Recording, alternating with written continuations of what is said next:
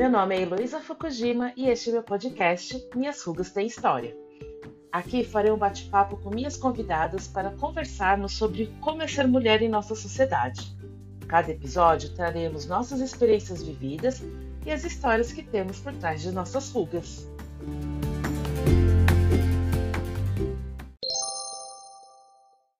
Hoje no Minhas Rugas Tem História, nós vamos conversar sobre liderança feminina. Este é um tema que foi sugerido por algumas ouvintes do podcast, mas que eu também tenho muito interesse porque eu tive uma pequena equipe para liderar no meu último trabalho, né? E isso foi um dos maiores desafios que eu já tive na minha vida profissional. Claro, obviamente, porque eu não estava preparada para isso, né? Então, é, para conversar sobre, sobre liderança, eu convidei três mulheres poderosas aqui para conversar comigo, que é a Kelly, a Maria Alice e a Melina. Meninas, sejam bem-vindas ao Minhas Fugas Tem História. Obrigada. Obrigada. Obrigada. Imagina. E eu estou muito feliz que vocês estão aqui. Eu queria que vocês começassem com uma apresentação de vocês, para quem está nos ouvindo, é, conhecer um pouquinho de vocês antes da gente começar a conversar. É, meu nome é Maria Alice, tenho 54 anos, próximo já dos 55. Sou divorciada, não tenho filhos, moro sozinha, moro em São Paulo, na Zona Sul é, na região do Campo Limpo. É, sou formada em biomedicina e técnica de hotelaria.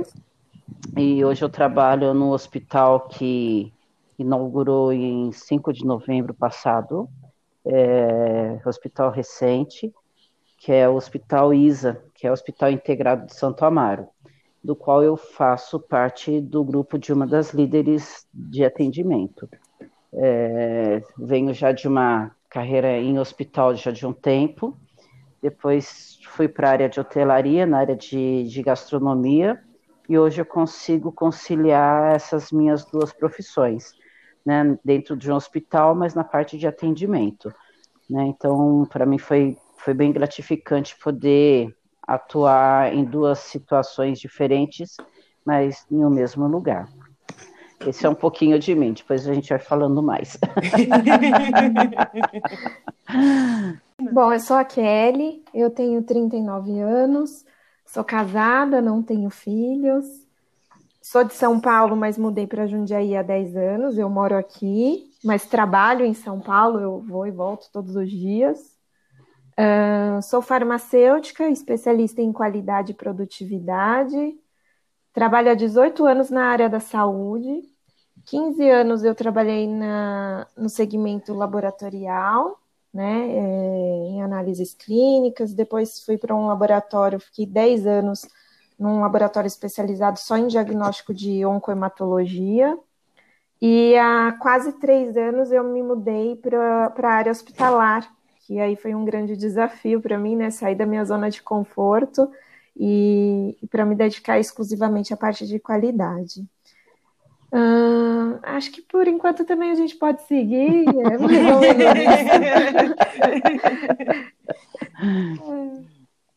Legal, então acho que agora é minha vez, né? Sim. né? Meu nome é Lina, eu tô batendo na porta dos 39 já já também. É, eu moro em Alphaville já há quase quatro anos, saí do, da loucura da, de São Paulo por uma, uma opção de buscar um pouquinho mais de qualidade de vida. É, eu sou casada, uh, tenho uma enteada de 14 anos e agora tenho um bebezinho de um ano e oito meses. É, eu também trabalhei um pouquinho na área de saúde, não na área clínica como vocês. Eu trabalhei na indústria de equipamentos é, durante 10 anos e hoje eu sou profissional da, da das áreas de marketing, vendas e comunicação numa indústria multinacional no ramo de energia. Né? Então, eu tenho uma. A minha formação é em comunicação, na verdade, né? Eu tenho um pezinho na comunicação, mas eu me enveredei aí em função da, das, das oportunidades que apareceram no mercado, na minha vida, aí para essa linha mais de negócios, mais de marketing e vendas. E é onde eu me encontro até hoje. Então, nesses últimos anos aí, é um pouquinho do que eu do que eu fiz e que eu desenvolvi, que eu acho que a gente vai explorar aí também no decorrer da, da conversa. E, e obrigado pelo convite, um prazer estar aqui com vocês. Uhum, obrigada. Ah, obrigada a vocês. É, é, engraçado, né, como as coisas, por mais que a gente não se conhecia antes, a, a, a, as áreas se confluem, né? É, uhum, é verdade. Eu, eu trabalhei também durante muito tempo na área da saúde, mas eu trabalhava em ONGs, né? O CIP hoje, que são chamadas, né? que fazem a gestão de UBS, uhum. examas, pronto-socorro, enfim. É, mas na parte administrativa, porque eu sou formada em turismo. Uhum.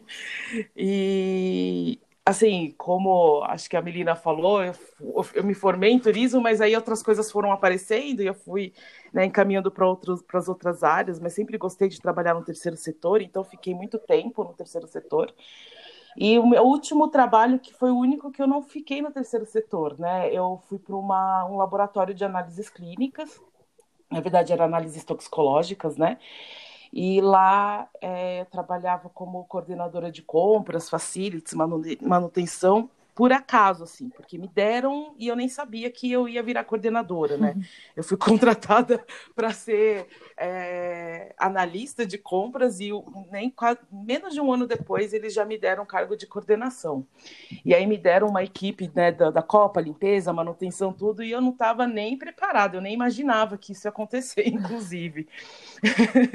então, para mim, foi até um, um, susto, assim, sabe? De repente, um dia você acorda e o chefe fala assim: amanhã você vai cuidar dessa equipe. Uhum. e eu falei assim: ah, obrigada, né? Não sei se eu, se eu chorava, se eu ficava feliz, o que, que eu fazia. E foi uma experiência de dois anos que eu gostei muito.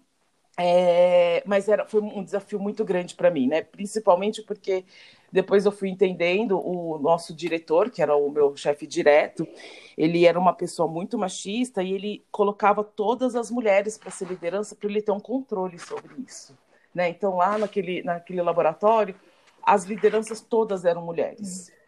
É, e, e ao, ao, aos poucos a gente foi entendendo por que, que ele fazia isso, né? Então eu tinha muito problema em lidar com ele, com a minha liderança acima, e claro, com a falta de experiência que eu tinha com a minha equipe, uhum. né? E, então, eu queria até ver com vocês se vocês enfrentaram algum tipo de preconceito por serem líderes, como foi essa virada para vocês para ter um cargo de liderança?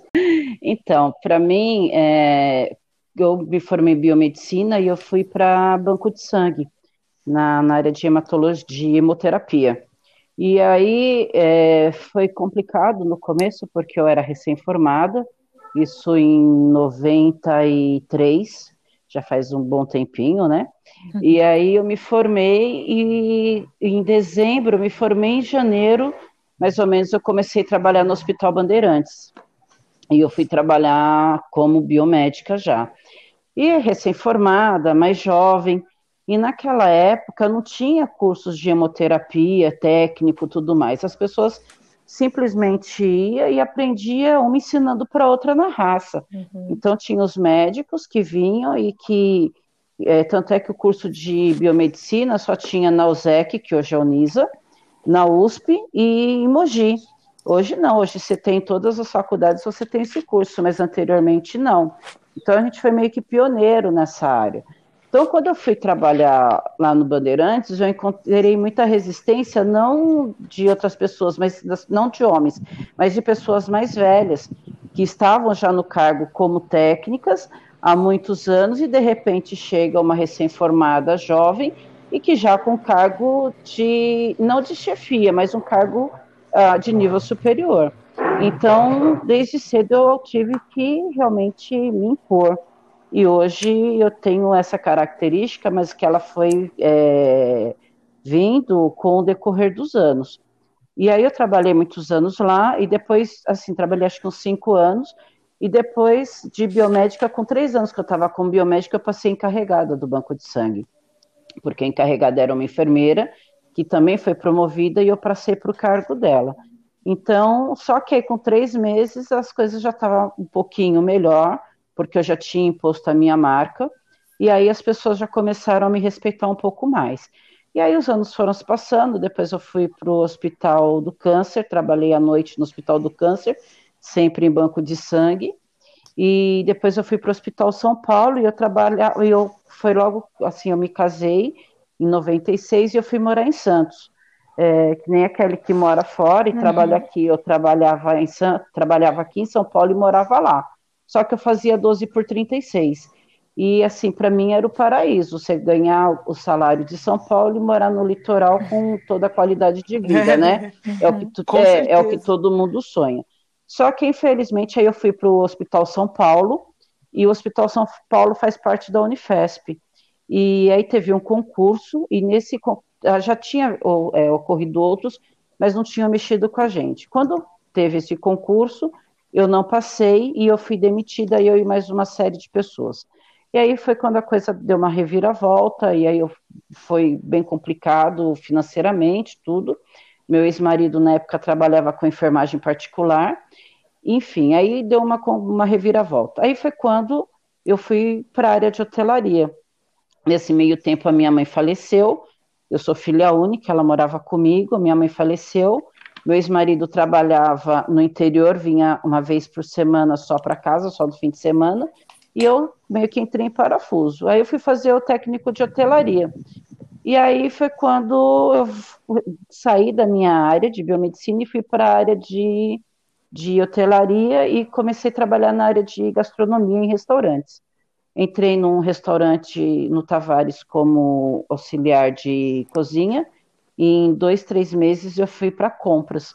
E aí foi bem bacana, que aí eu fui para o departamento de compras, fiquei lá um, um, um tempo, e o meu ex-marido foi, trabalhava, já também tinha feito hotelaria, foi para trabalhar num hotel em Santos, e a gente, ele foi transferido e a gente voltou a morar na praia, só que em Caiçara. Ficamos lá três anos.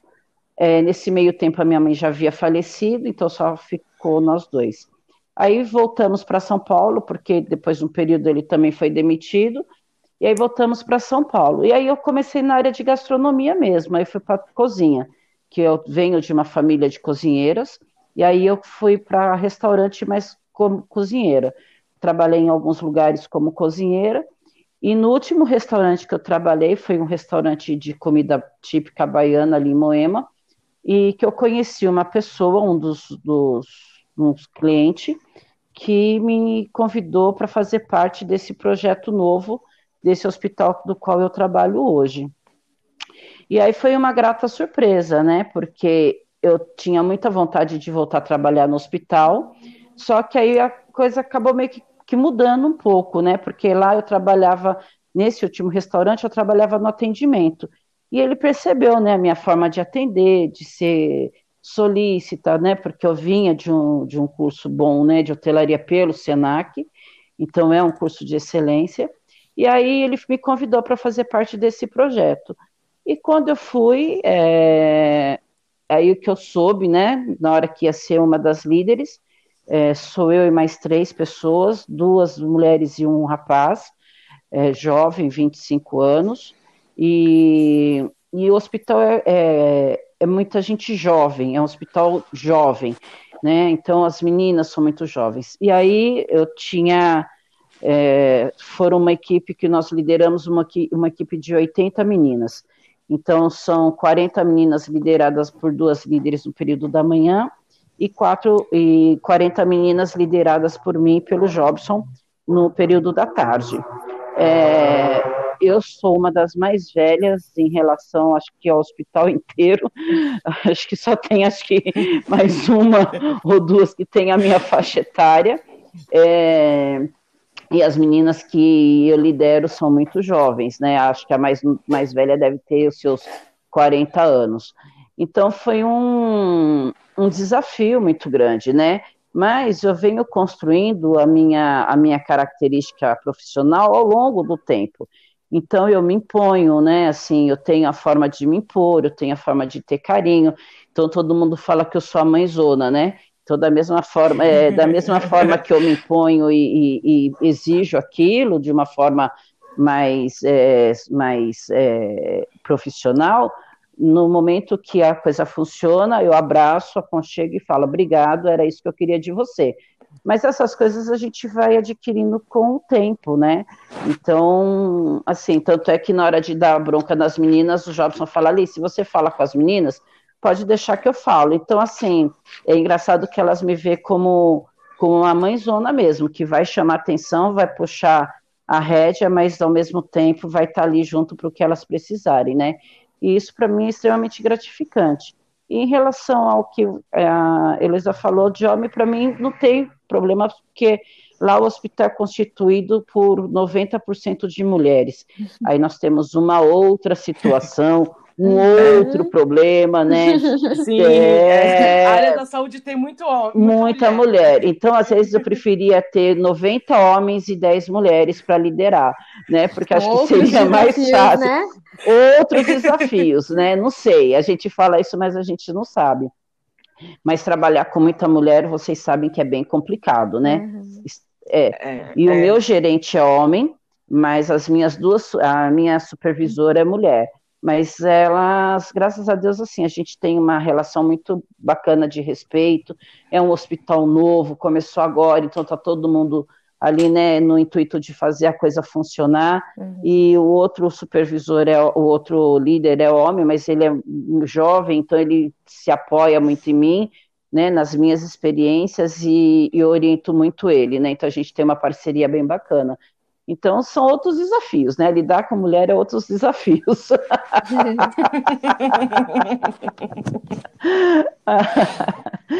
É isso mesmo, eu, eu, eu, penso a mesma coisa, porque, como eu disse, todas as mulheres eram lideranças, e aí todas as mulheres sendo liderança também o negócio é bem complicado, é. assim, é, é, era um desafio para mim muito grande, principalmente essa coisa de ciúmes, é. de achar que uma, uma pode mais que a outra, e eu, às vezes eu até acho que nessas horas as mulheres, em vez de se ajudar, né, porque, porque todas tinham o mesmo chefe que né, ferrava com todo mundo, uhum.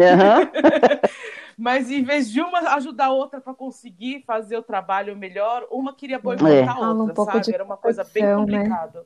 É estranho isso, é. né? Que nós, digo nós porque, né? Também sou mulher. A gente é, tem essa eu não sei o que acontece com, com a gente, né? Com a mulher, de uma forma geral. Uhum. Não vamos, não vamos, é, vamos pôr todo mundo no mesmo, no mesmo balaio, vamos dizer assim.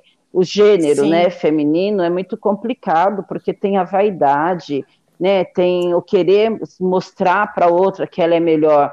E no, no campo masculino eu não consigo enxergar isso. É, é, é uma outra competição, né? né?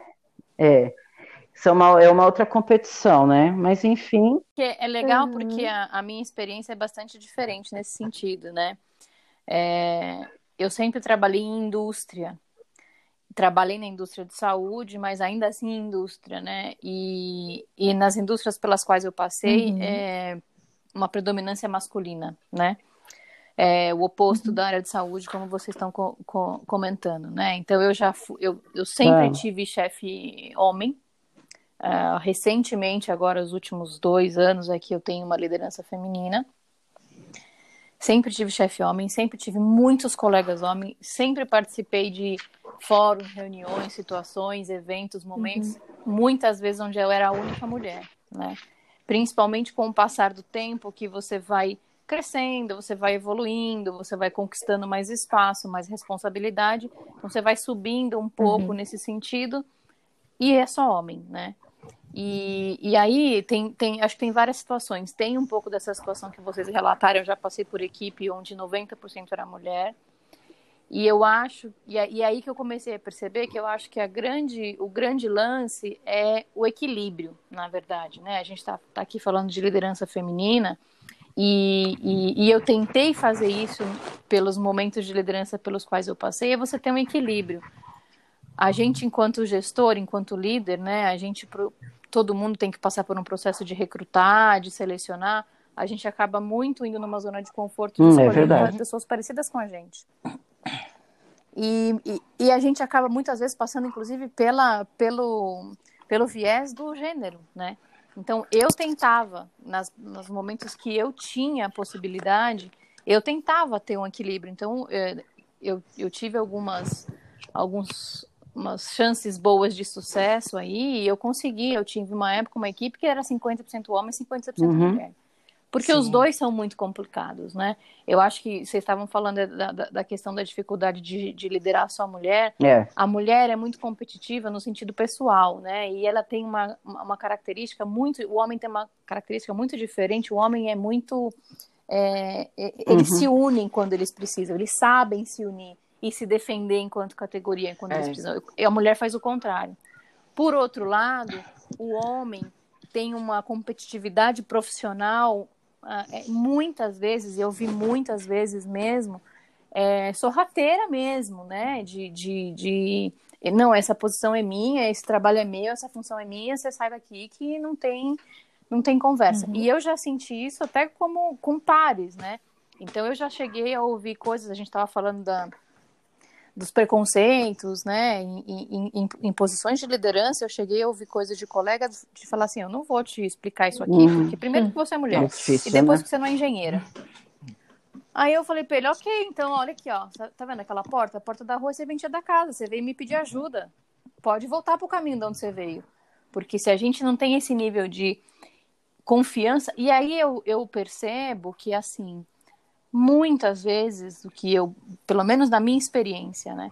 Não é uma coisa que a pessoa acorda de manhã e fala assim, hoje eu vou ser machista e eu vou exercer um preconceito com aquela pessoa que é Sim. é minha colega de trabalho. É verdade. É congênito, é tá dentro é da mesmo. pessoa, tá dentro da gente. E às vezes a gente vê esse é comportamento é em nós de combater, mesmos, né? né? É muito exato, difícil. Exato. Sim, claro. Exato. É, é, é, exatamente isso. Quantas vezes você se pega? Eu, eu, eu, vejo muito isso em casa, né? Eu sou madrasta de uma menina de 14 uhum. anos, eu sou mãe de um menino de um ano e meio e tenho meu marido. A gente, como mãe, como mulher, é, como líder, é, é, o que a, a estava falando. A gente quer cuidar, uhum. É, essa essência do cuidado é da mulher. Mas aí não é porque é, é feminino, é, é, é, uma coisa que a gente, mulher, se permite é, expor mais. Eu li um livro recentemente chamado Liderança Shakti. É muito legal. Quem tiver interesse, eu posso até passar depois o nome direitinho, porque ele fala que o ser humano ele tem as mesmas características dentro dele. Só que o homem é, ele, ele contextualiza, vamos dizer assim, ele externaliza uhum. melhor algumas e a mulher outras. Por isso que hoje isso é uma tradição de, de uhum. milênios, né, que é assim, né? Por isso que hoje você tem as tais características masculinas e femininas. E o que ele defende é o seguinte: uhum. todo mundo pode ser um bom líder e equilibrar essas duas coisas. Porque o homem, eu já vi homens, eu tive alguns chefes na minha vida de extremo cuidado de falar assim: olha, vamos por aqui, é, ainda que você tenha uma essência machista e a gente tem uhum. dentro da gente Sim. o tempo inteiro, todo mundo tem, né, como a gente está falando, eles eram acolhedores. E eu acho que essa é a diferença que a uhum. liderança uhum. feminina tem que colocar dentro das instituições. Mostrar que a gente pode ser profissional, competente, uhum. entregar Verdade. o resultado e ser acolhedor e humana no mesmo tempo. E mostrar que o colega, no caso da Maria Alice, que é um colega masculino, que ele também pode fazer a mesma coisa. Não é um privilégio só seu né? Mas tem muito preconceito. Eu já ouvi, eu já ouvi coisas assim, ah, você, hum. por que, que você tá aqui? É só você fazer não. um bom casamento. Coisas desse tipo. Mas assim, de novo, não é a pessoa não é racional, é, é, é o instinto, é. né? Porque vem aquele instinto dessa cultura, dessa Isso é verdade. sociedade. O, o, como eu peguei né, uma, uma liderança de manutenção, gente, eu nunca trabalhei com manutenção. Aqui em casa eu moro sozinha, eu faço tudo, tipo, troco uhum. lâmpada, sabe? Assim, uhum. troco chuveiro, eu não tenho esses problemas, mas é isso que eu faço. E aí me deram uma manutenção sem eu saber nada, né? Acho que isso que também foi um dos meus desafios quando eu fui líder, porque além de ter uma equipe, eles me deram funções uhum. que eu nunca uhum. tinha trabalhado antes, né? E era um homem, óbvio, né? Na manutenção era um homem que tinha, e ele era mais velho que eu ainda. Então ele, ele via, me via dessa forma mesmo. Eu falei assim: o que, que uhum. essa menina tá querendo Nossa. mudar no meu trabalho? De manutenção ainda, né? Que, que, que ela entende de manutenção? E era todos os equipamentos do, do laboratório ainda, né? então eu tinha um, um, conflito com ele muito grande. Foi uma coisa que eu tive que aprender muito. Eu acho que foi um dos, do, da, do, dos maiores desafios que eu tive foi isso: liderar com um homem mais velho de uma de uma de um, de um tema, vamos dizer, que geralmente é uhum. é para homens, né? Porque ele não ele falava assim: "Ah, você mulher não vai entender". Não adianta nem eu explicar para você por que, que eu tô pintando Nossa. essa parede desse jeito, porque você não vai entender por que, que eu tô pintando, né? E aí, quando você falava alguma coisa, ó, oh, ficou faltando, sei lá, um lugar para você pintar lá. Aí ele ficava bravo, né? Porque falou assim: não, você que tá vendo errado, porque eu pintei certo. Então era uma coisa bem complicada trabalhar com um homem mais velho, de um lugar que geralmente é ocupado é, por homens. É bem difícil mesmo. Mas você sabe que é engraçado que eu percebo quando o Jobson ele tem muito cuidado de falar com as meninas, porque ele me falou uma vez uma coisa que eu não tinha percebido. Ele falou, Alice, eu tenho que tomar cuidado, porque dependendo do que eu falar, pode ser interpretado, como, como assédio, como é, machismo. Então, essas coisas, mas assim, como a gente está trabalhando há quatro meses juntos, eu sei que em algum momento ele vai é, deixar isso de lado e ele vai começar a se impor de uma outra maneira, né? Mas assim, eu vejo que ele é muito jovem no sentido de que para ter um cargo desse é, de liderança com muitas mulheres. Então eu entendo essa insegurança dele. Uhum. E às vezes é muito engraçado que eu falo assim para ele, vai fala com as meninas. Então eu deixo ele ele chamar atenção, orientar e eu fico só do lado. Como quem, aí ele olha para mim e fala: "Você quer dizer alguma coisa?" Eu falo: "Não, o que você disse está perfeito". Então assim, é muito bacana essa confiança que ele tem em mim no sentido de que é, fica do meu lado, porque se eu falar alguma coisa que não for correta, você intercede, né? Mas é, esse cuidado com a mulher, o homem realmente ele tem. É, é lógico que existem as exceções, mas eu acho que o homem ele tem, dependendo da situação, ele é um pouco mais criterioso, um pouco mais cuidadoso, né, para falar com, com a gente. Isso também é bom, né? Em certo ponto, isso também é bom, que nos dá um pouco mais de, de confiança no sentido de saber que a gente também está sendo acolhida e cuidada, né? Fica à vontade. Posso fazer uma provocação? Claro, que claro. não falou nada ainda, só para não perder claro. o gancho do que, do que ela está falando, é, que eu acho que é muito interessante, eu acho que isso é muito legal. Mas é. você veja como a mulher complica muito essa situação, né? Quer dizer, ele tem é. uma insegurança e ele está cobertíssimo de razão. De má fé, né? que sempre tem pessoas que ou porque, ou porque, exato, é. ou porque tem má fé, ou porque realmente está num dia ruim e todo mundo tem e leva para um outro sentido. Então, quer dizer, a gente luta tanto para é. dizer que a gente quer é. ser igual, né? A gente quer ter o mesmo salário, é. ter os mesmos direitos, só que a gente quer ser tratada diferente. Porque a gente quer, é, é lógico, e eu não estou generalizando, porque gente, todo mundo sabe que tem sim muitos e muitos e muitos casos realmente de assédio uhum. sexual, moral, tal, tal, tal. Eu não estou indo por esse caminho claro. e nem dizendo que não existe, porque todo mundo já passou uhum. por isso. Sim. Num, num certo grau. O que eu estou dizendo é assim, a gente também não permite que o outro seja espontâneo o suficiente para ser ele, de, num ponto de que o cara fica pensando. Nossa, cê, não, você não tem noção. É, você não tem noção. Tendo que falar e é, então, é. assim, que igualdade que a gente está querendo, né? Que, que, que, que equilíbrio que a gente está querendo se a gente continua também insistindo é. em que, ah, é. não, aquele cara foi desrespeitoso é. porque falou, é. não falou, é, falou um é diferente, entendeu? Até vou então, pegar o gancho, isso, porque assim, independente muito, muito de ser homem ou mulher, hoje eu estou escutando muito sobre isso de assédio. Ah, mas eu não posso chamar atenção porque é assédio. Ah, é. eu não posso falar porque é assédio. E... Hoje tudo é assédio, é, né? E aí eu vejo os funcionários sambando na cara da chefia, fazendo o que exato, eles querem, exato, o que vai fazer exato. no trabalho, porque o chefe não repreende mais, porque não tem mais consequência. Não tem. E, e aí, assim, agora entrando um pouco na minha história, né? Eu, assim como a Heloísa, também não fui preparada para cargo de liderança. Eu vim de um grande laboratório, super estruturado, com experiência de analista, e mudei para um laboratório pequeno. Então, o que me ajudou foi essa expertise que eu trouxe do grande. Isso fez com que eu ganhasse lugar de destaque e construísse a carreira de liderança lá dentro. E na faculdade uhum. a gente também não tem isso na formação, né? Não. Na faculdade. É, não. É, a gente deveria ter. Né? faculdade na área de saúde, né? A gente não vê nada disso. E a gente depois vai trabalhar igual eu sou da área é. de qualidade com certificação e tem lá várias coisas de gestão. E você fala, uau, tem tudo isso, né? Como é tão importante e a gente aborda tão pouco isso na faculdade, na nossa formação. E aí, o, o, ambiente que eu encontrei também foi quase que exclusivo de mulheres. O dono do laboratório era homem, mas aí eu não tive nenhum tipo de preconceito com ele em relação a eu ser mulher. O que eu encontrei no meu dia a dia foi mais a questão de ser mais nova e estar nesse cargo. Então, tinham as funcionárias mais antigas e algumas acabavam competindo nesse quesito, mas tipo, como vocês já colocaram, quem é ela? Mas como que ela está uhum. falando isso? Por que, é. que quer mudar? Sempre funcionou assim? Exato. E, e eu já tinha experiência uhum. de outro lugar com mais infra, né? Com, com processos mais desenhados e que eu sabia que dava certo e que ia trazer benefícios para a gente, para o nosso processo. Então, o preconceito que eu senti maior na minha carreira foi esse, a questão da idade, de, de, de já estar numa posição e ser mais nova às vezes do que quem já estava lá no laboratório.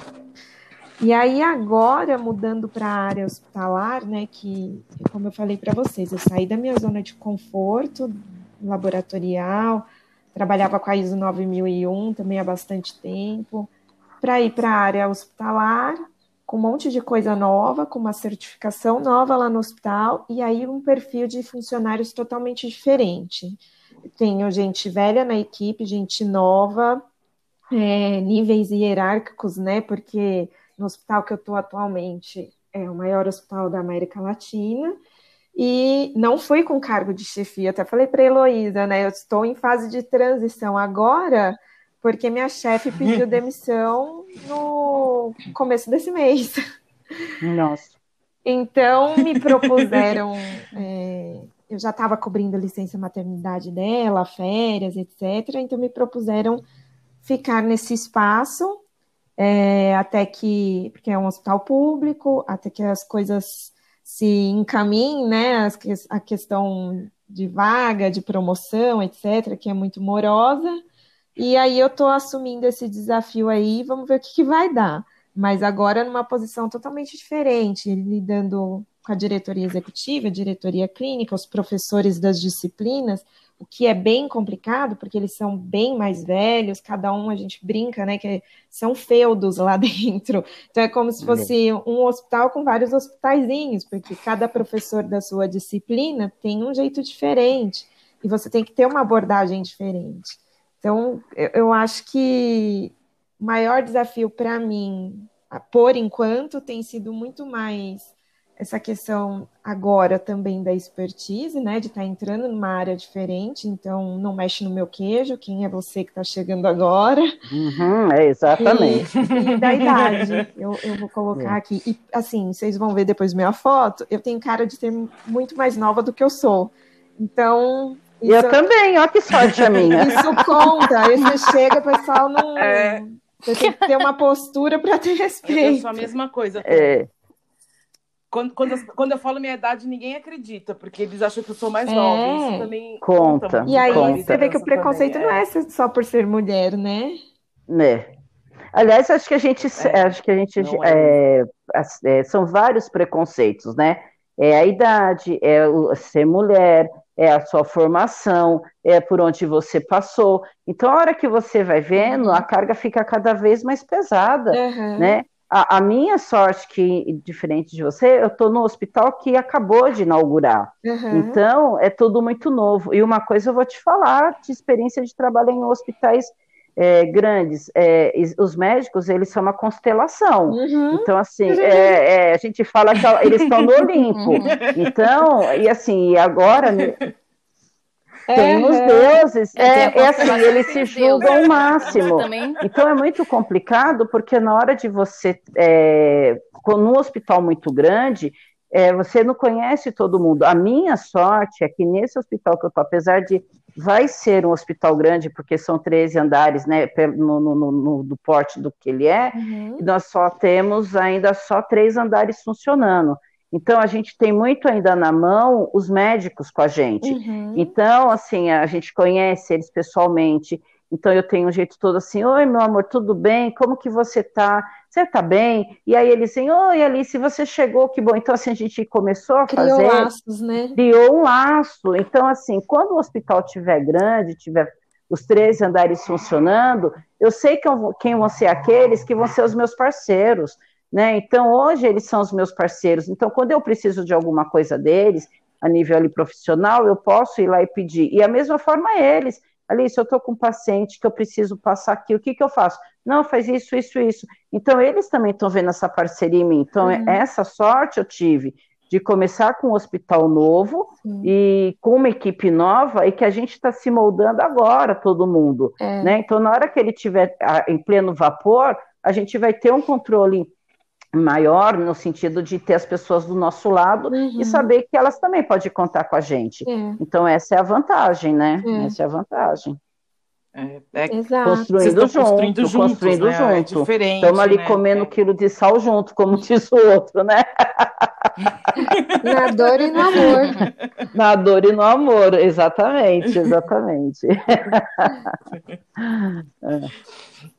é. Então, e, e, eu acho que assim, quando eu né, me deram esse cargo de, de liderança, acho que o meu maior desafio que eu sempre falo não era nem na parte técnica, né? Porque, assim como a Kelly disse, eu também tinha uma experiência na área de compras administrativas numa ONG que era uhum. muito maior do que a empresa que eu fui trabalhar, né, na análise. Então, eu, inclusive, pus processos, né?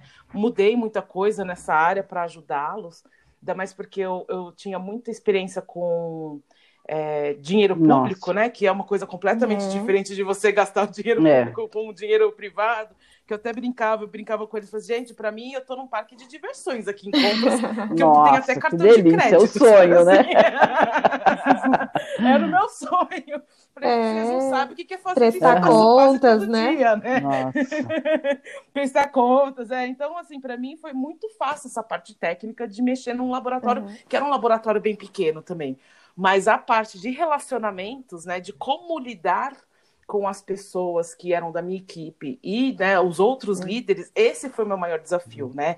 Eu tinha uma equipe que era bem mista mesmo, porque como também tinha manutenção, copa e limpeza, então tinha homens e mulheres de várias faixas etárias, eu tinha mulheres de 60 anos e a mais nova que trabalhava comigo, acho que tinha 30, uhum. na época eu tinha uns 35. Então, é, era bem variado, né, a minha equipe, assim, eu tinha que lidar com tudo, mas isso que era o mais difícil Você tem mim, que ter várias formas de abordagem, né, porque o que exato, funciona com a de 30 exato. não vai funcionar de, de repente com a de 60. É. Exatamente, era bem isso, assim, então, é, para mim o maior desafio era na parte de relacionamentos, e eu acredito que na liderança isso realmente, eu, às vezes a minha amiga que trabalhava comigo, que era minha assistente, ela falava assim, eu não sei como você consegue, porque às vezes você fica o dia inteiro só resolvendo o problema uhum. pessoal de uma pessoa da equipe. em vez de fazer o seu trabalho. Eu falei, ah, então, por isso que depois eu faço a hora extra, porque aí todo mundo vai embora e aí eu consigo uhum. fazer Nossa. meu trabalho no fim do dia, sabe assim? e eu queria ver com vocês, assim, quais são os desafios que vocês encontram na, na, na liderança de vocês? Na minha liderança em particular é lidar com pessoas muito jovens e no sentido de que, apesar delas serem jo jovens, que eu digo assim, eu tenho uma, uma funcionária de 18 anos, tá? Então, assim, a faixa etária de 25, 26, 24, nessa faixa, de 20 a 30, vamos dizer assim, a maior parte. É, o que eu vejo muito é, são pessoas jovens, mas com cargas muito pesadas, né? Então, assim, são pessoas que às vezes eu tive um, um, um episódio essa semana com uma das meninas que lá, é, como em todo lugar, quando você vai ser, ser é colocada numa posição, você tem que fazer várias coisas. E ela estava muito engessada. E aí eu fui falar para ela, olha, eu preciso de você em tal andar, tal. Ela falou, mas por que você precisa de mim lá, aqui? Eu falei, porque em tal lugar eu preciso de alguém mais ágil, tal. E aí depois ela foi comentou com outro líder que ela estava muito triste, que ela estava com alguns problemas e que ela queria pedir demissão. E aí, depois, num, num momento seguinte, a gente foi conversar com ela.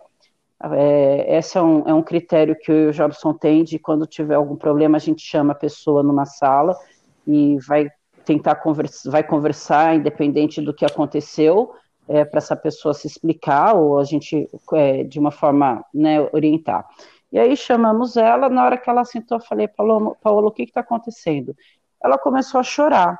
Aí ela falou, não, é que eu estou insegura, porque eu não sei. E aí a gente conversou, eu falei para ela, não, eu preciso de você por inteiro, eu quero saber o que está passando, e ela me falou tal. E aí, depois uma das outras meninas, que é muito amiga dela, também conversou com ela, e ontem essa, essa menina estava transformada, assim, fazendo, acontecendo, e vai aqui, vai ali. Aí eu olhei para ela, ela falou, Alice, posso fazer tal coisa? Eu, pode, pode fazer. Aí eu virei para ela, falei, Paula, ela, o quê? Eu falei, é isso que eu quero. Ela, o quê? Eu falei, é esse proativismo que você tá, é isso que eu quero, é isso que eu preciso. E fui dar um abraço nela. Então ela ficou toda empolgada, toda emocionada. Então esse é o meu maior desafio, é lidar com essas pessoas jovens, com cargas pesadas, né? É, essa menina jovem que eu te falei, ela tem 18 anos com um filho, com a mãe é, é deficiente então, assim, são pessoas com, com problemas muito sérios. Então, o meu maior desafio é lidar com essas diferenças é, que, que eu tenho que adaptar é, elas no âmbito profissional e no âmbito pessoal. Então, esse é o meu maior desafio com essa equipe que eu estou hoje. É, saber administrar, saber que horas que eu vou falar como chefe, que horas que eu vou falar como, como Alice, entendeu? Exato. É, Quando que eu vou acolher, acolher, e às vezes assim, a gente, a gente morde e assopra, né? Então, uhum. naquele. É, né? Então, às vezes, naquele é. momento profissional, eu tenho que chegar e ser firme e falar, não, é para fazer isso. E a hora que as coisas estiver resolvidas, vem aqui, vamos conversar, o que está acontecendo? E isso, graças a Deus, elas conseguem ver bem em mim, assim, essa diferença, né?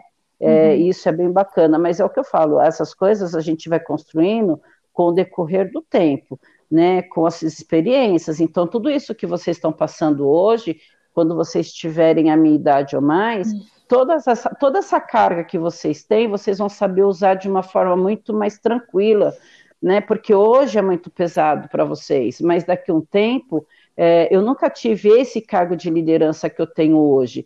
Né, eu sempre tive alguns cargos de chefia, alguns cargos de responsabilidade, mas de liderança com tantas pessoas eu nunca tive. Uhum. Mas eu consegui fazer isso com muita tranquilidade porque eu vim de, um, de, um, de uma carreira de passando por vários lugares e conhecendo várias pessoas.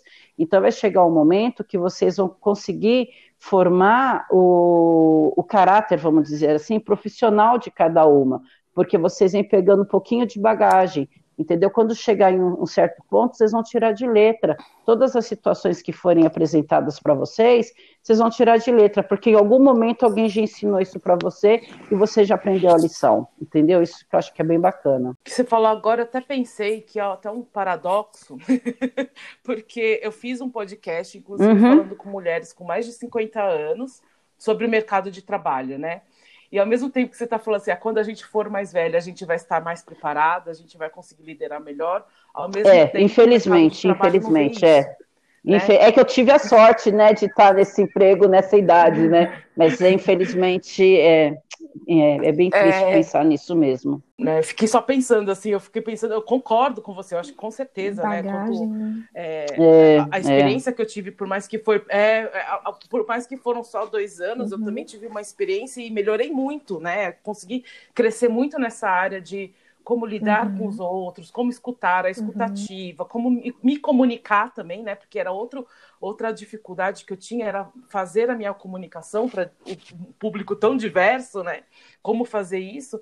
Mas aí eu fiquei pensando, mas aí eu vou, tô quase chegando aos 40. Será que quando eu chegar aos 50 é, eu vou ter é esse cargo ainda? Eu, vou ter eu não tinha pensado por esse lado. Né? Porque, infelizmente, a gente vê muita, muito dessa situação mesmo, né? A mulher com mais de cinco mas esse foi um dos motivos que eu saí do banco de sangue, inclusive, porque é um cara, é uma, um setor muito fechado e que as pessoas são muito jovens, né? Então, na verdade, eu acabei já passando por isso e eu só me dei conta agora, a hora que você me falou isso. Uhum. É, e aí eu acabei indo agora para uma outra situação, né? Por, por um caminho aí que, que eu segui, que, né, que eu fui, encontrei uma outra pessoa que me, me fez essa proposta, mas talvez se eu não tivesse encontrado essa pessoa, talvez eu não tivesse nesse cargo hoje, né? Então, às vezes, a, a, eu, eu não acredito em acaso, né? Mas às vezes os caminhos se cruzam e favorecem, né? A nossa situação. Mas isso que você está falando é, é, é, bem real mesmo, infelizmente. É.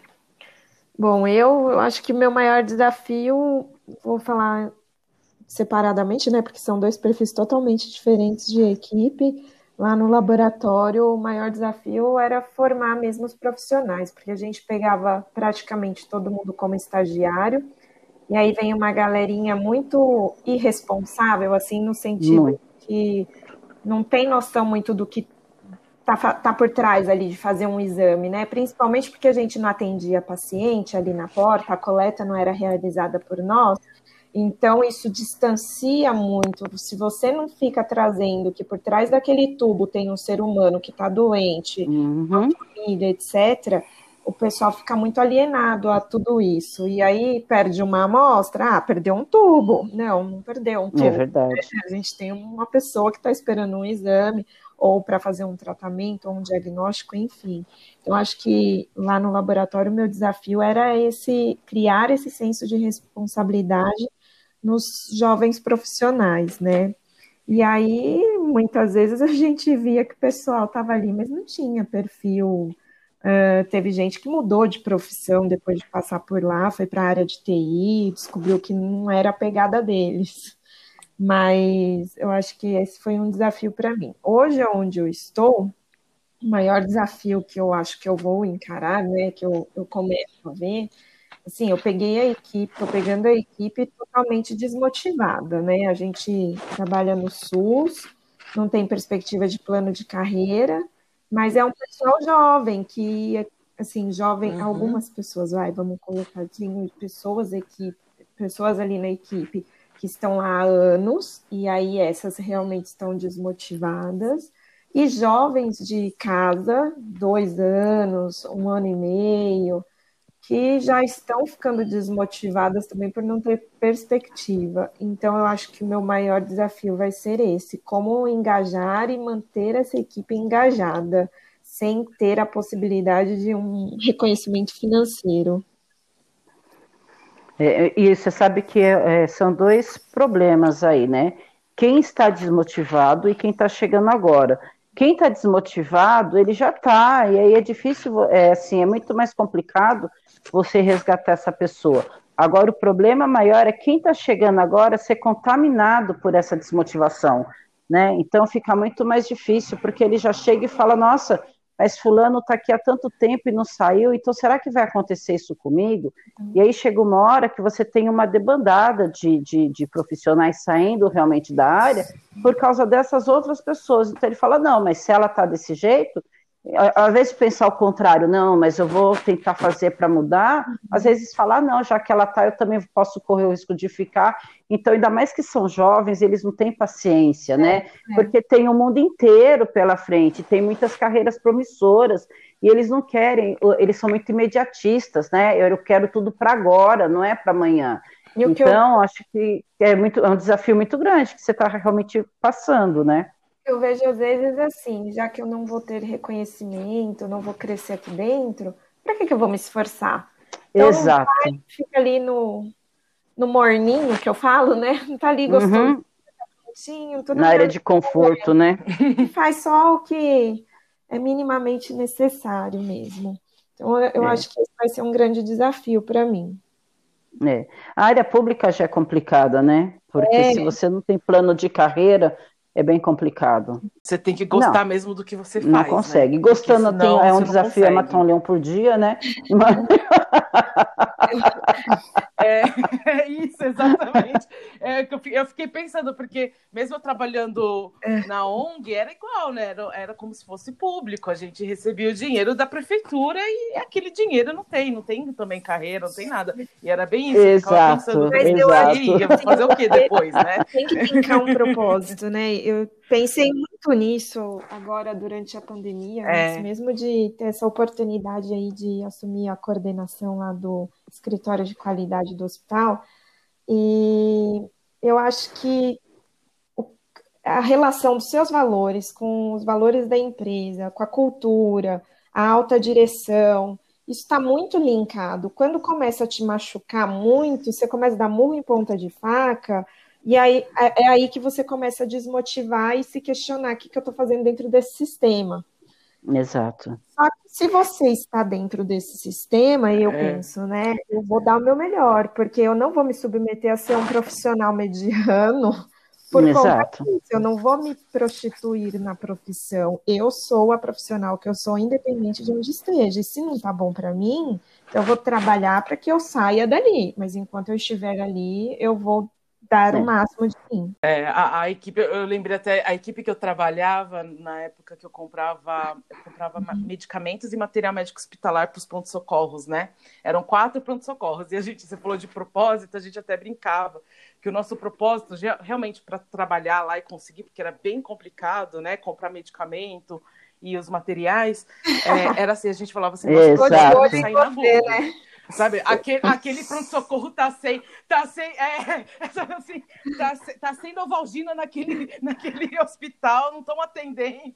Então a gente falava assim, não, eu, hoje eu tô até fazendo hora extra, uhum. porque esse medicamento tem que chegar amanhã é. no pronto-socorro para Globo não aparecer e tá lá, né? A, a, minha amiga falou assim: o meu nome é. aparecendo lá, fulana de tal, não comprou, é. não comprou é. a luva pro médico atender, sabe? A gente brincava que era, era um jeito, assim, claro que não era esse o nosso propósito, Contrair, mas né? a gente pra trabalhar, sabe? Ficar lá até o fim, é. descontrair e falar assim, não Vamos pensar no, nos, nos, pacientes que estão lá na fila, que estão esperando ser é. atendidos. É. A gente precisa, o hospital tem que estar equipado, né? Então a gente. Heloísa, o seu medo era aparecer na Globo por não ter medicamento. O meu era por estar tá apanhando. Porque, olha, eu já fui ameaçado algumas vezes naquele hospital, viu? Porque é onde eu trabalho, é, tem convênio com a prefeitura.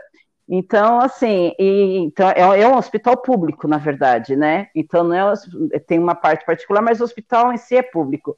Então é muito engraçado, porque às vezes assim, chega sem guia e a gente fala que tem que pegar guia no posto. Aí a hora que fala que o médico não veio, aí eu só falo para os seguranças, eu só quero saber de uma coisa.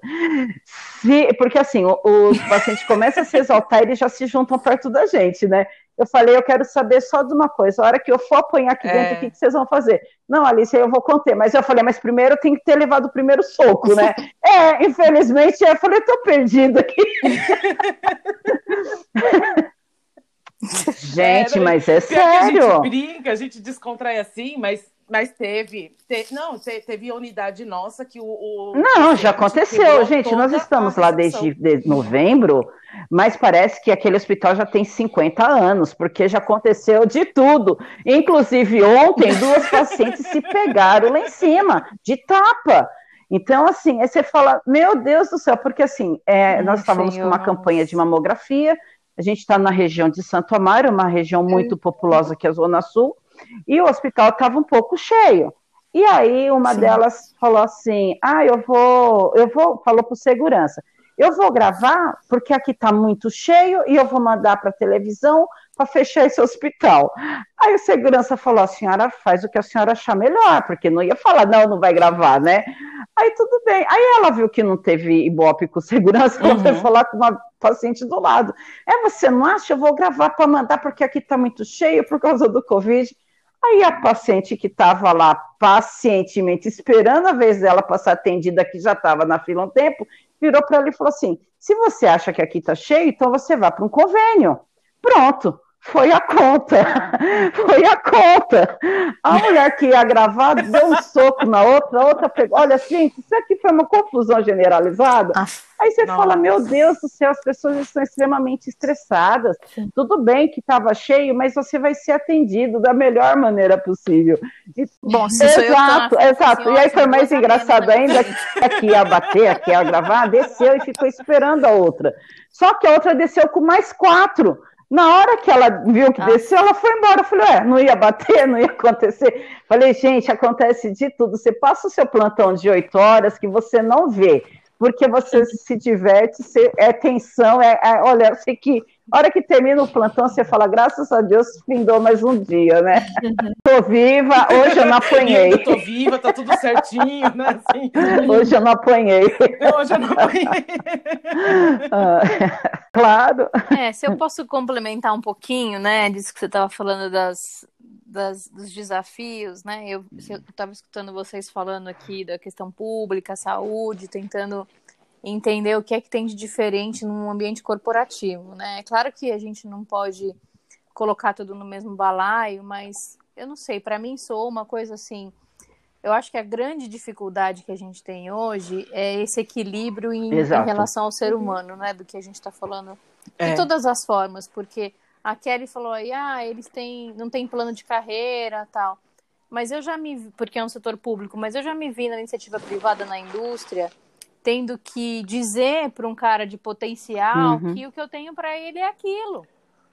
Que eu não tenho na minha mão o poder ou a, uhum. ou a prerrogativa de aumentar o salário, de promover, de desenvolver a carreira dele no outro sentido que é o que ele quer, uhum. porque a gente não tem recurso, porque não é o momento da empresa. Então, é claro que guarda as proporções aí dos recursos entre público e privado, e indústria e saúde e tal, mas todo Exato. mundo quer a mesma coisa, né? Todo mundo quer o reconhecimento, todo mundo quer a evolução e esse conflito de idade que você falou, Maria Alice, tem, isso né? aí dentro do, do, ambiente corporativo também tem.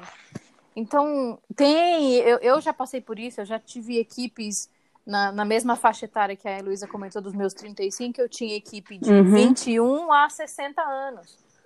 E, e não é só que eles têm, uhum. eles querem Exato. coisas diferentes, Exato. são histórias diferentes, são propósitos. É... As pessoas chegam ali, Exato. cada um com a sua bagagem. Um que uma, uma estagiária que foi mini modelo da campanha Nossa, do, todos, né? Parmalat. Quem não lembra disso?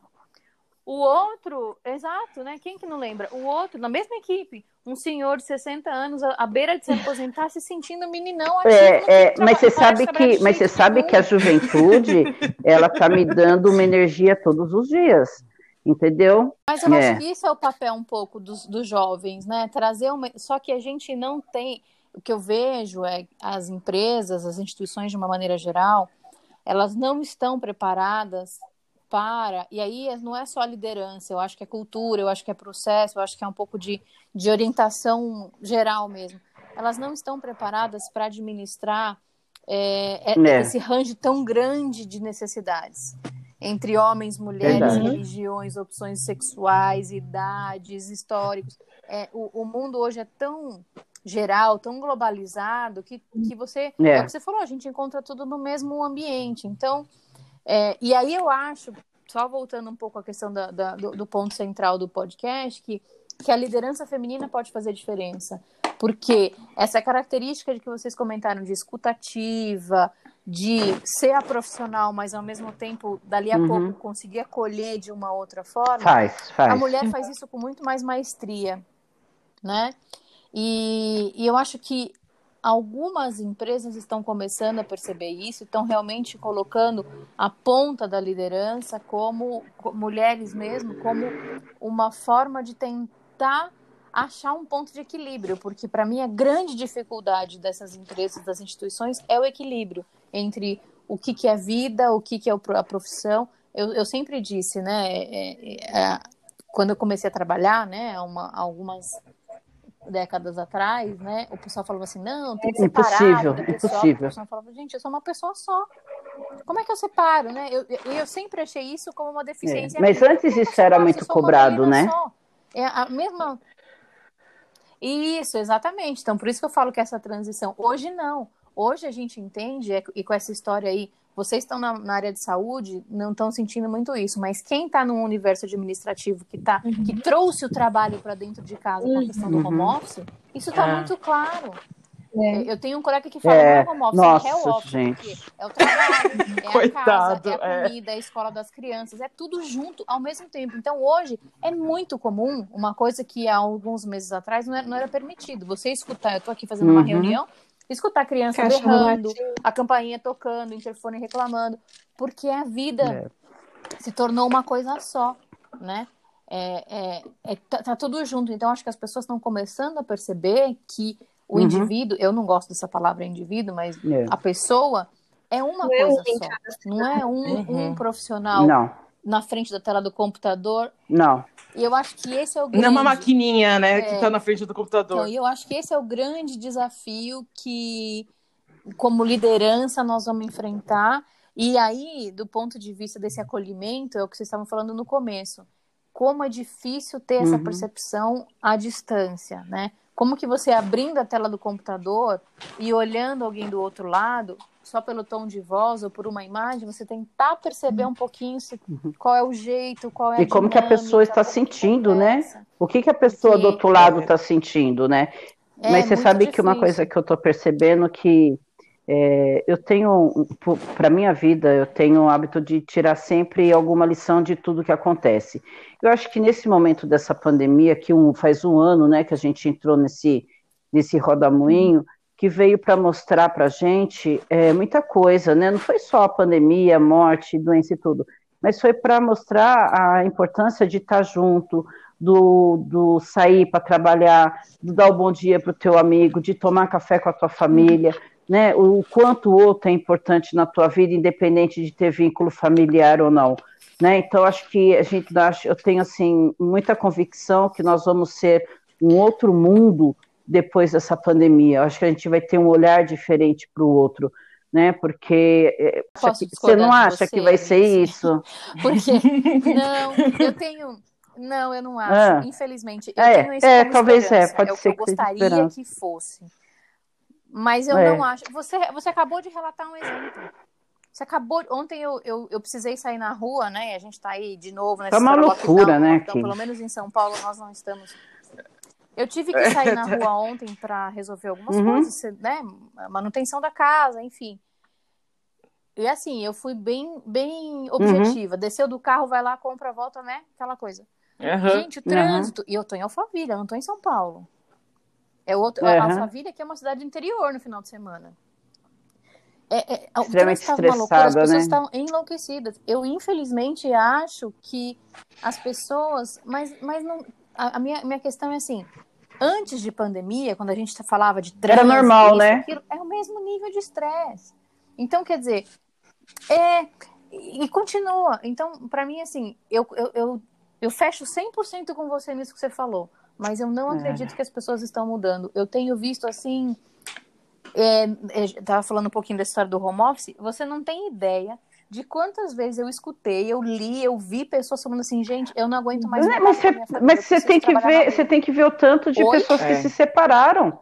Né? Foi o maior índice de separação foi agora, então, gente. Que que é isso, então... pelo amor de Deus? Que coisa maluca.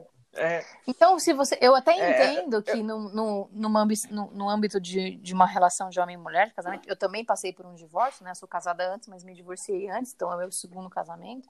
Eu entendo que isso aconteça, mas você virar e falar assim, eu não aguento mais conviver né, com meus é. filhos. Opa, peraí, então. É. Por, por que, que você decidiu isso? Tudo bem, tem gente que não tem a prerrogativa de decidir, mas, mas é um ser que depende de você. E é muito. E, a gente tá falando de criança, e, hein? E é muito falando, né, engraçado, né, porque é. assim, eu não tenho filhos, mas o que a gente vê, assim, quando a mulher, eu vejo que muitas mulheres se cobram muito por não ficar com seus filhos porque trabalha. É. Aí agora só que ela. É. né? Você falou. É. Não, isso é uma outra coisa interessante. Eu, eu, eu tenho visto, assim, as pessoas comentando nas redes sociais. Ah, porque vocês precisam tirar o romance dessa história da mulher que trabalha em casa, que fica com os filhos, tem tripla jornada, agora o home office e tal. Eu falei, gente, pode parar. Eu adoro. As atividades não... Exato, não. exato. Não é. é a pandemia que causou, é. certo? Continua, é. né? Essas atividades continuam. Exatamente. Agora, né? hoje eu tenho o privilégio de fazer uhum. tudo o que eu já fazia. Exato. e você está vendo uma. Desconecta do trabalho. E você está vendo que você está com sua família, né? No máximo. Você não, você não desconecta nada, né? É que eu não tive o luxo do Não, porque. É, eu também não. Não, eu, eu posso eu posso te falar da minha experiência e uma, algumas amigas mais próximas. Você não desconecta nada. Você está aqui na, eu acabei, ó, vou ter que confessar pra vocês. Eu tô aqui estando vocês, mas eu já tirei o fone das três vezes pra escutar se o menino tá gritando, se não tá olhando, porque o jantar, porque o almoço. Você tá numa reunião, você fala, putz, esqueci de desligar a máquina de lavar, para, você não vai desligar a máquina Olha, eu acho que vocês são uma heroína, viu? Porque como eu não tenho filho, mas você sabe que a gente tem um outro olhar, porque assim, como a gente, eu não tenho filho, eu não consigo administrar, eu não sei se eu teria capacidade de administrar isso que vocês fazem. Consegue, meu amor, consegue. Meu Deus é do céu! É isso que eu tava falando do que vem.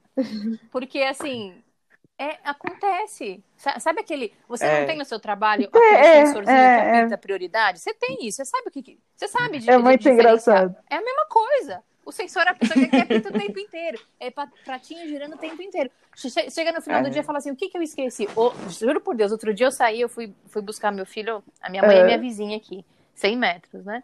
E ele, ela fica com ele de tarde para mim, alguns dias da semana. E tava uma chuva danada, eu falei, vou ter que buscar de carro. Eu saí da porta de casa, falei, tô esquecendo alguma coisa. É a máscara? Não, é a máscara. Ai, Cheguei lá embaixo, Deus e o carro, cadê a chave? Eu sabia que eu estava esquecendo agora, eu não sabia o que, que era. É importante? Eu acho que é. Mas, é gente, é, muito, é muita informação. Pelo menos pra criança. É, mas pelo menos pra criança, entendeu? Então, assim, então não, não, não mas... só que eu, eu vou te dizer por mim, eu não mas... troco. É muito bom, é muito confortável. Então não vem falar, não saudade. Não tenho saudade de trânsito, não é. tenho saudade de São Paulo. Não tenho.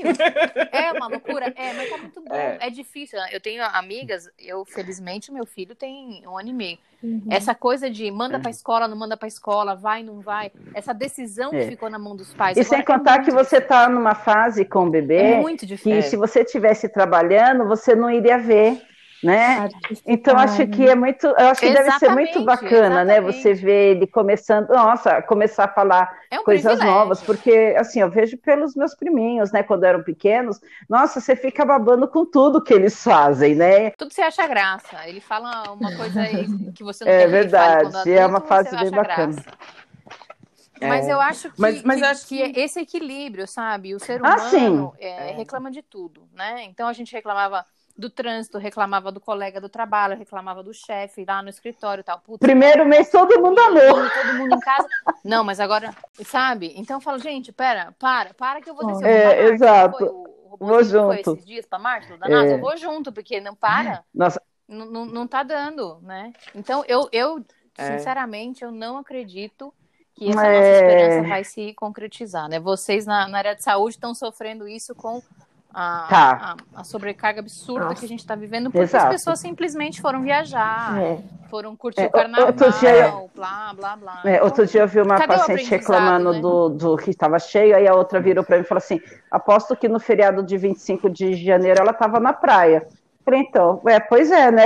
Eu vou falar. é verdade, as pessoas. Que... o seguinte, eu, eu é. estive no ápice da, da pandemia dentro do Covidário. Eu trabalhei o tempo todo lá dentro. Meu e, Deus do céu.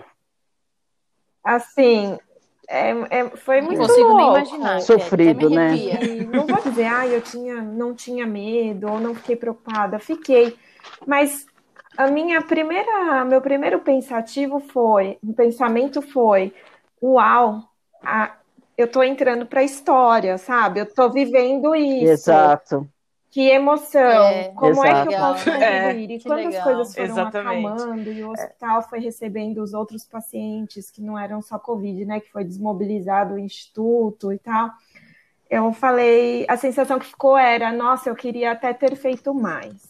Mas eu tive é, um exato. momento de revolta, porque eu chegava do trabalho e aí aqui em Jundiaí, as famílias andando numa avenida principal aqui, correndo, andando de bicicleta e com suas famílias e maior galera, parecia fim de semana no parque.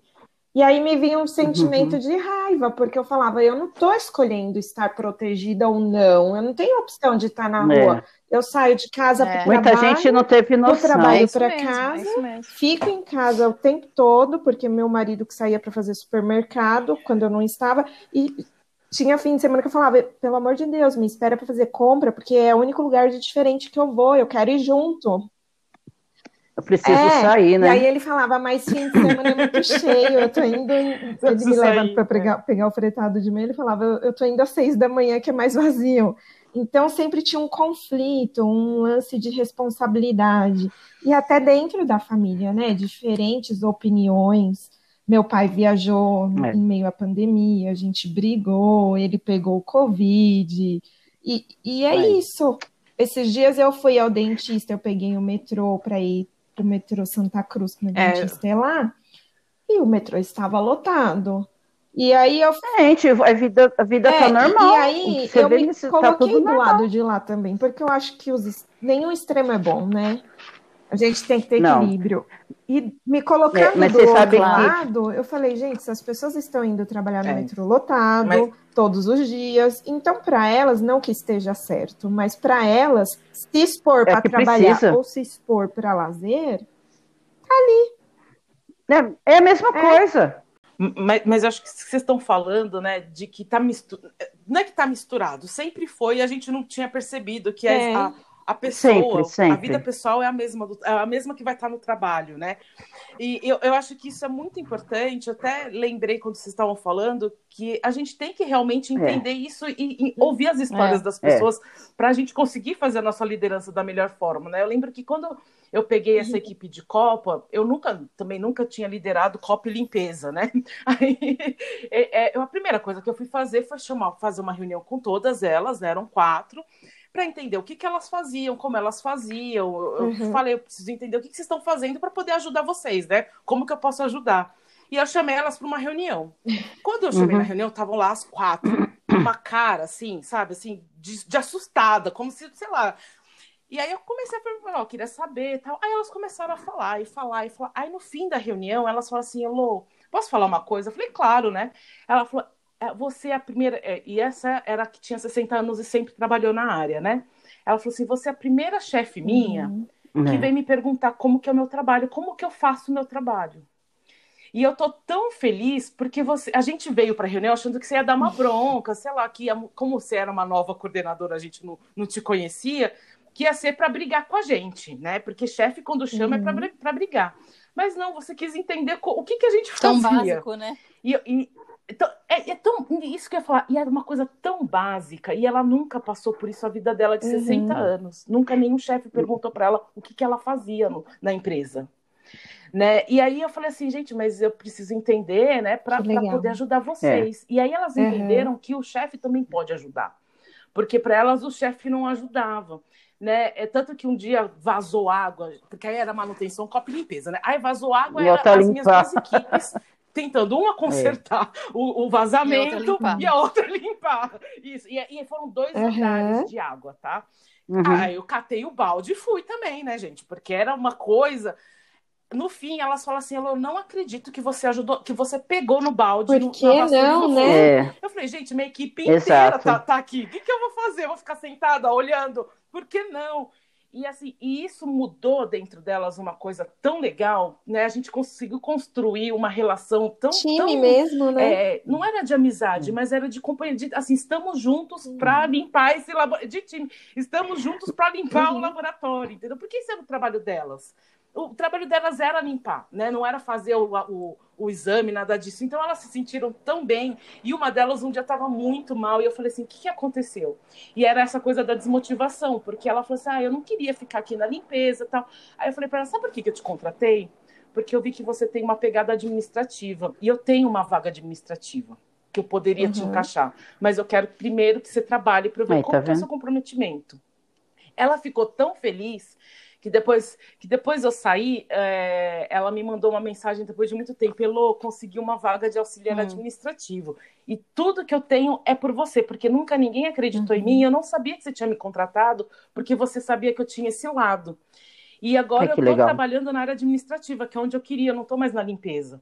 E eu acho é. que essas coisas da liderança é muito legal, né? A gente está falando dos é. desafios, dos problemas, dos perrengues, mas tem coisas legais, né? Então eu queria falar uhum. das histórias de vocês, as coisas legais. Mas você sabe que você que falando nisso, eu lembrei que, na verdade, também, acho né? que eu faço isso com as meninas.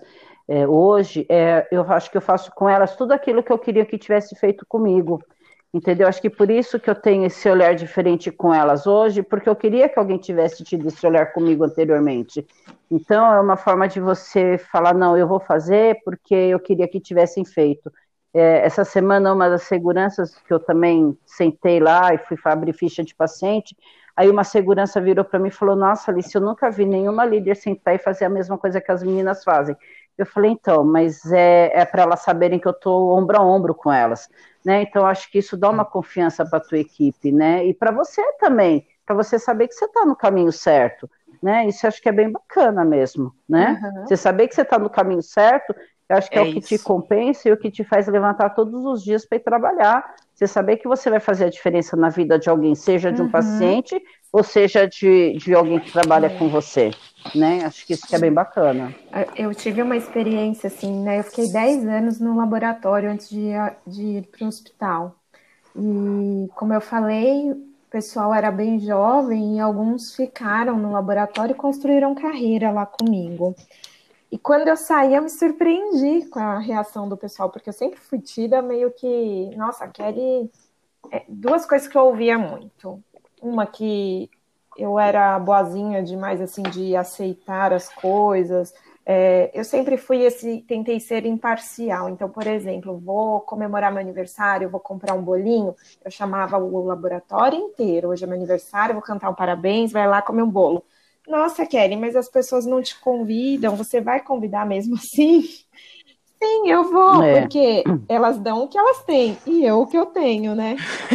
Então, exato, exato. eu sempre tive esse uhum. pensamento. E aí o pessoal falava assim: ai, ah, não, você é muito boazinha. E, e quando eu fui embora, né, quando a gente anunciou que eu estava saindo e que eu ia embora, o pessoal chorou de um jeito e Nossa, agradeceu legal, né? por tudo, pela oportunidade, etc. E me surpreendeu, porque eu falei, nossa, então acho que eu cumpri minha missão, né?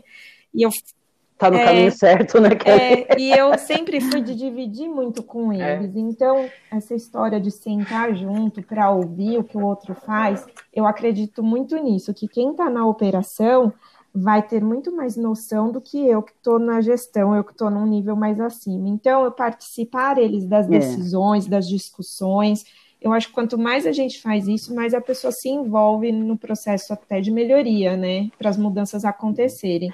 Então, eu, é. eu sempre tive esse perfil de participar as pessoas em tudo. Mesmo que às vezes não dê para fazer o que a pessoa quer, né? E aí a gente tem que é, explicar é, lógico, e tal, mas acho que faz parte envolvê-los.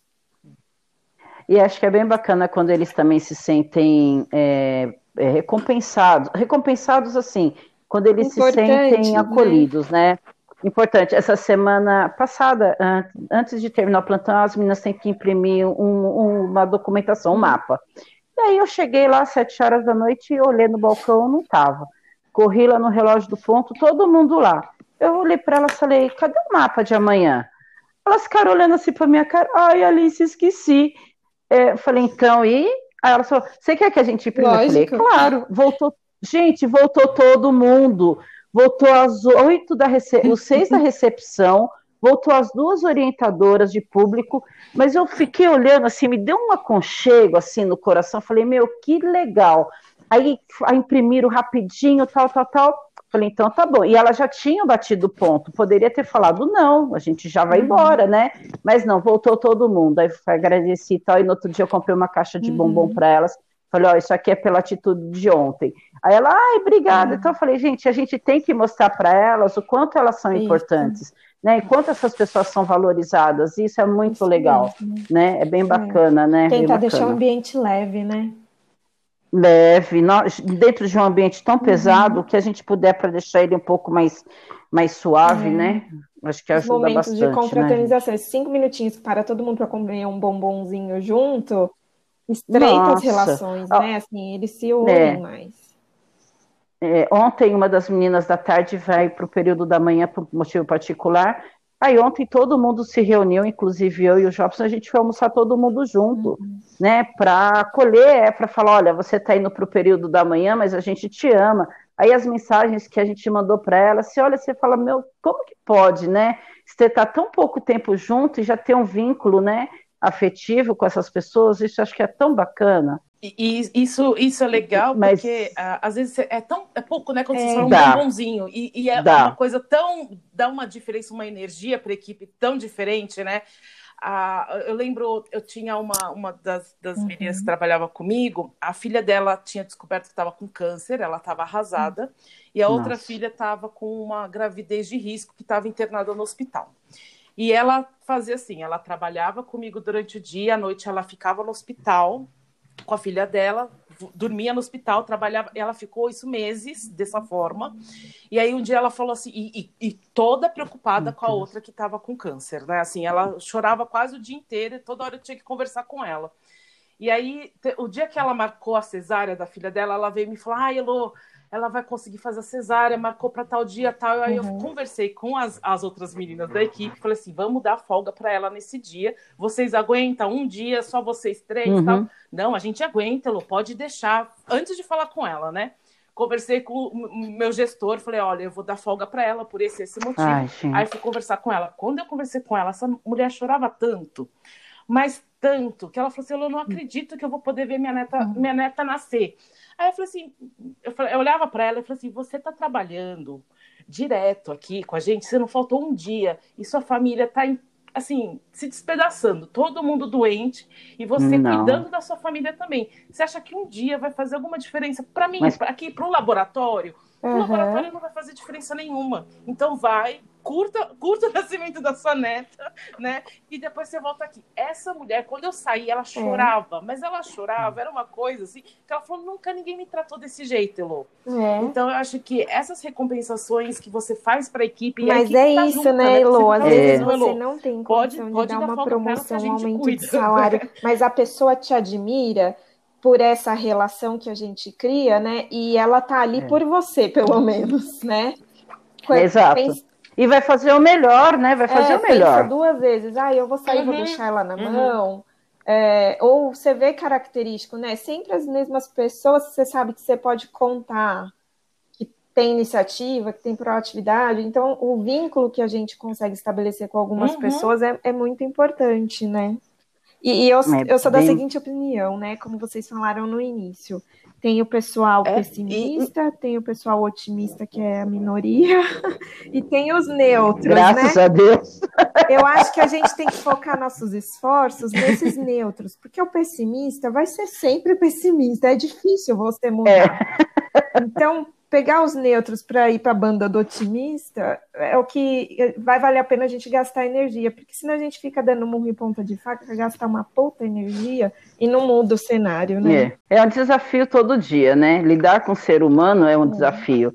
A lidar com a gente mesmo, né? Porque tem dia que você é. tá, tem dia que você levanta, você, eu brinco, falo com as minhas, nossa, tem dia que a minha alma ficou em casa, porque tem dia que nem ela aguenta ficar do meu lado. Então agora você imagina você lidar com o outro, é.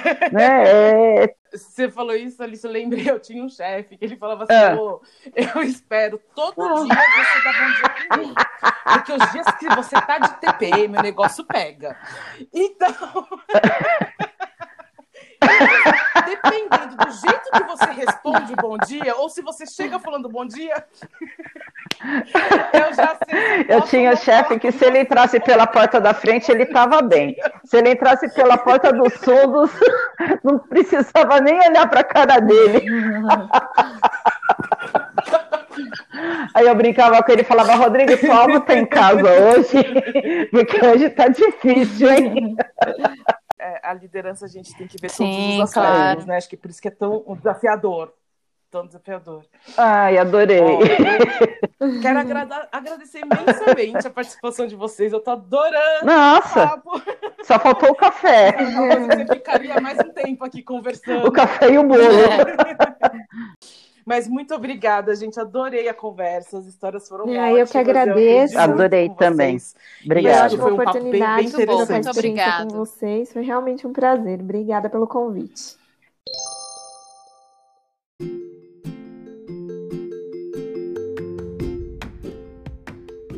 E aí, gostaram do nosso bate-papo? Se identificaram com as nossas rugas ou esse episódio não tem nada a ver com as suas experiências? Vai lá no Instagram do Minhas Rugas Tem História e me conte. Estou muito curiosa para ouvir essas histórias.